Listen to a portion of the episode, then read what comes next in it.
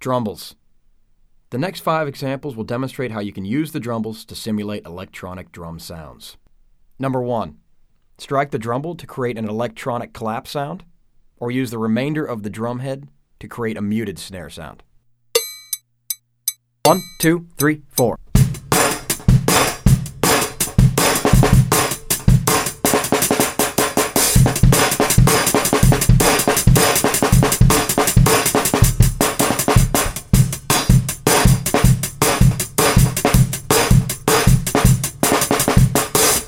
Number two, holding the handle of the drumble and lifting it off the drum and slamming it down on the drum head.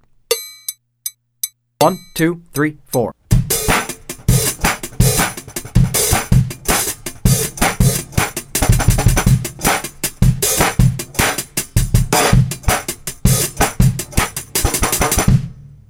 Number three, muting the drumble with your left hand while the right hand plays the remainder of the snare head. One, two, three, four.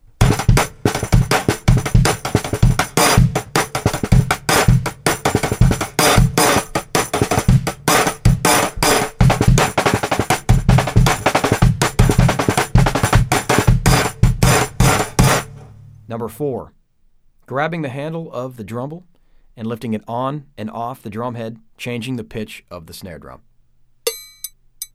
One, two, three, four.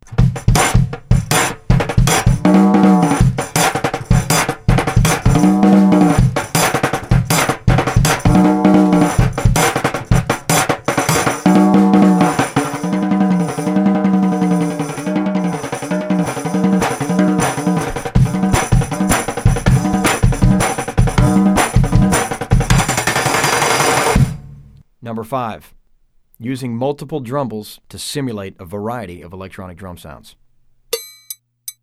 One, two, three, four.